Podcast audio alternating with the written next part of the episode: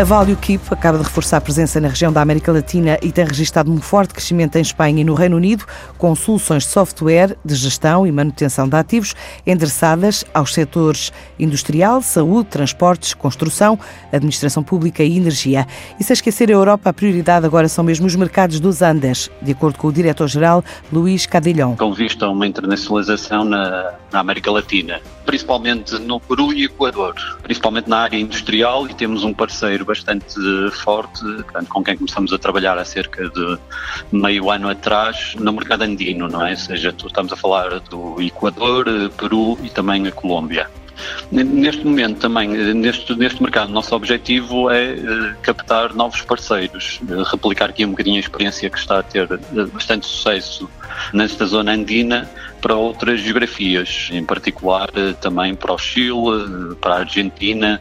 para a Colômbia também, onde queremos fazer, reforçar a nossa aposta, e também ali na América Central, no México em particular. Criada há mais de dois anos, esta spin-off tem registrado crescimentos lá fora à boleia de grandes clientes. Iremos duplicar eh, praticamente a faturação que tínhamos de 2018, ou seja, superando inclusive os objetivos em cerca de 50% dos objetivos que tínhamos definidos para este ano, com conquista de diversos clientes de referência, principalmente no, no mercado espanhol, por exemplo, na área logística, o centro de logística da, da Mango, na Catalunha, com muita maquinaria bastante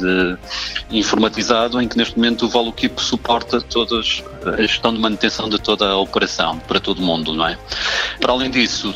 no desporto temos ginásios, piscinas também nas Ilhas Baleares, temos, entramos também num estádio de rugby na Irlanda do Norte, o Ulster Rugby, que é um estádio bastante, bastante grande e um clube bastante conceituado a nível internacional. Depois entramos também na área do petróleo, num projeto bastante grande em Oman, o Alceir Oil Service também,